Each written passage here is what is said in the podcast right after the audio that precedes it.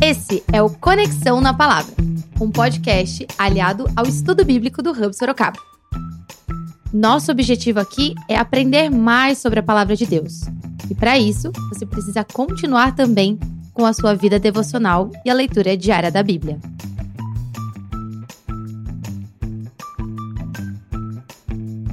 Essa é a primeira temporada, A História das Histórias. Episódio 9 Nasce o Resgatador.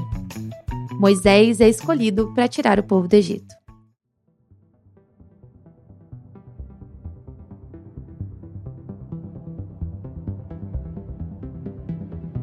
Agora terminamos o Gênesis e avançamos para o livro de Êxodo. E certamente o primeiro personagem que vem na sua memória ouvir Êxodo é Moisés. Tudo bem, se não vier nenhum personagem na sua cabeça, a gente começa do zero e é para isso que a gente está aqui. Vamos falar sobre esse importante personagem no episódio de hoje, mas primeiro nós vamos falar do seu povo.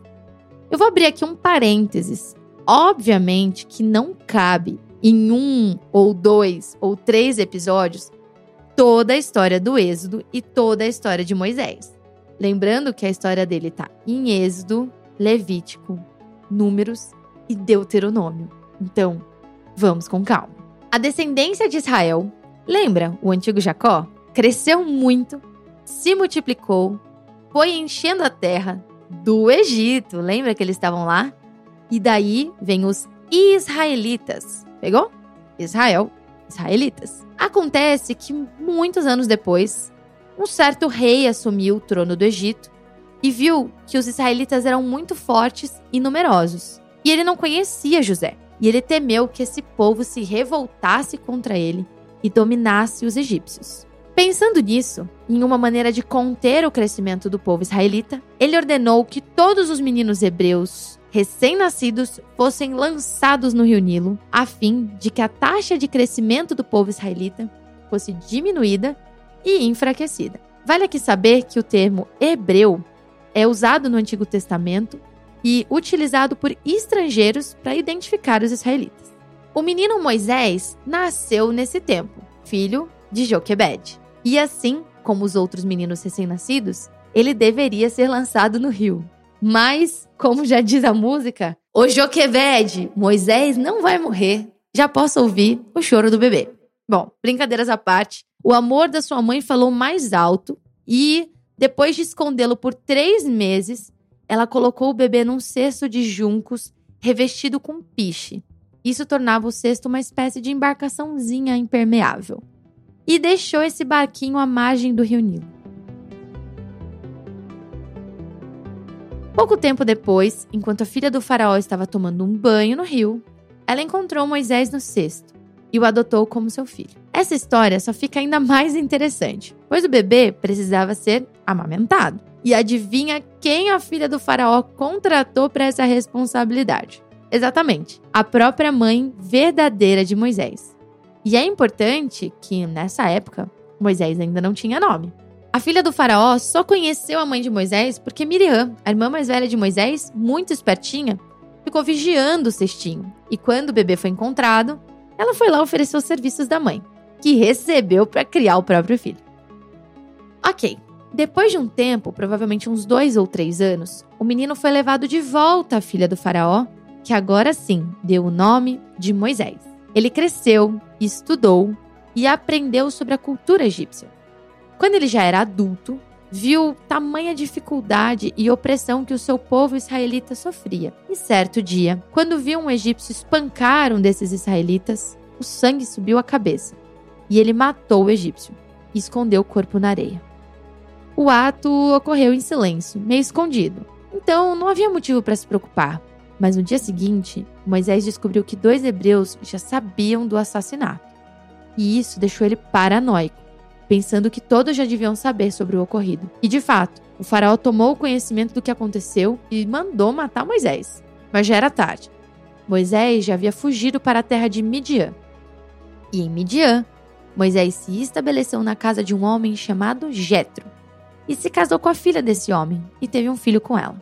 Isto está em Êxodo 2, do 13 ao 22. Enquanto isso, no Egito, a escravidão e o sofrimento do povo israelita só aumentavam. Deus ouviu os gemidos do povo, olhou para o seu sofrimento e percebeu a necessidade de um libertador. Então, certo dia, quando Moisés estava cuidando do rebanho do seu sogro lá no Monte Sinai, ele se deparou com um arbusto em chamas e no meio dessas chamas ah, apareceu um anjo do Senhor, pronto a chamar Moisés para algo que mudaria sua vida. Interessante saber que esse arbusto pegava fogo, mas não se consumia. Ao se aproximar, ele ouviu a voz de Deus chamando para ir até Faraó e tirar o povo escravo do Egito. Um chamado que fez ele levantar diversos questionamentos, como: e se me perguntarem isso? E se eles não acreditarem em mim?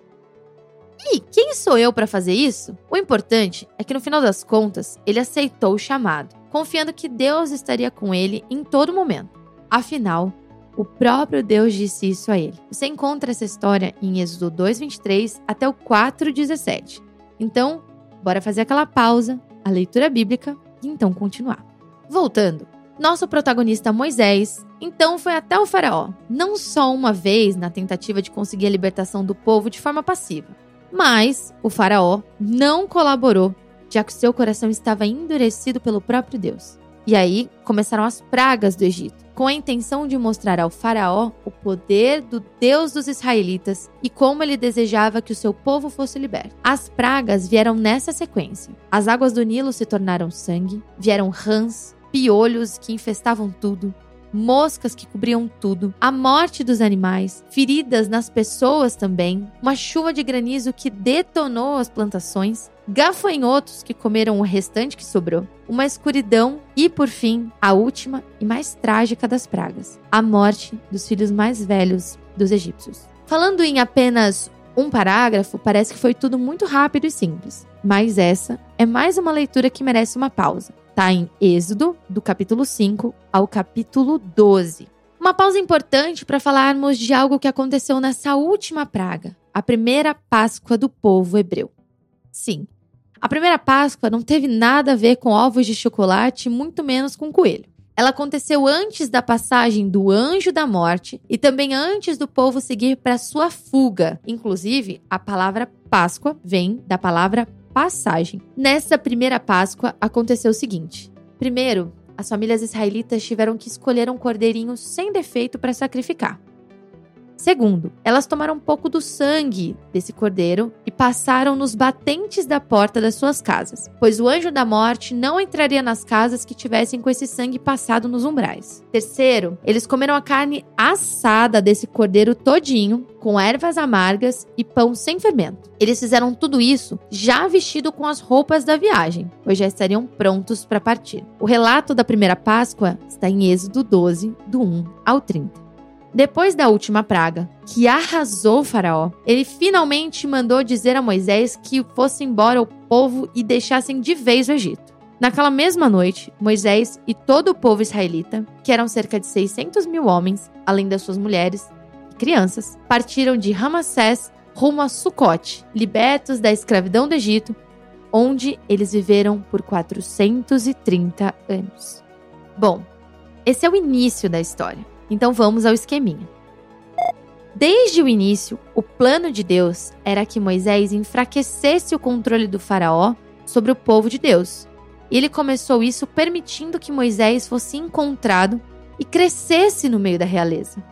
Deus não se esqueceu que fez uma aliança com Abraão e por isso salvou o seu povo. O nosso Deus é um Deus que ouve o oprimido, que olha para o seu sofrimento e se move na direção da sua necessidade. Os sinais de Deus serviram para mostrar o seu poder e glória ao Faraó e a todo o povo.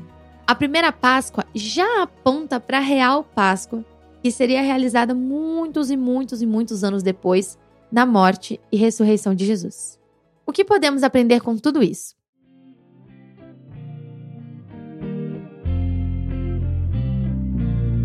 Eu gosto muito de enfatizar o final do segundo capítulo. Clamaram por socorro e o seu clamor subiu até Deus. Ele ouviu os gemidos e se lembrou da aliança que havia feito com Abraão, Isaque e Jacó. olhou para os israelitas e percebeu a sua necessidade. Agora você pode me perguntar por que eu gosto desses versículos. Eles nos mostram o quanto Deus é misericordioso com aqueles que sofrem, e isso deve também nos motivar a querer olhar para as pessoas que são oprimidas e para as pessoas que passam necessidade, a fim de perceber o que elas precisam e agir na direção da libertação e da justiça. Por último, não podemos nos esquecer de que, assim como foi feito na primeira Páscoa, onde os batentes continham sangue de um cordeiro sem pecado e sem defeitos, e isso fez com que as pessoas fossem libertas da passagem do anjo da morte que pairava sobre o Egito, o sangue de Cristo, aquele que morreu sem pecado em nosso lugar, pode e vai nos salvar da escravidão do pecado que leva à morte. Nós não precisamos passar nada nos batentes das nossas portas. Aliás, a gente não precisa mais matar bichinho nenhum para ficar livre do pecado. Mas nós somos alcançados pela graça de Jesus. E aos pés da sua cruz, onde seu sangue foi derramado, nós podemos colocar as nossas vidas e assim a morte não nos alcança, por estarmos marcados por esse sangue. Bom, essa história é só o comecinho. E eu vejo você no próximo episódio. Tchau!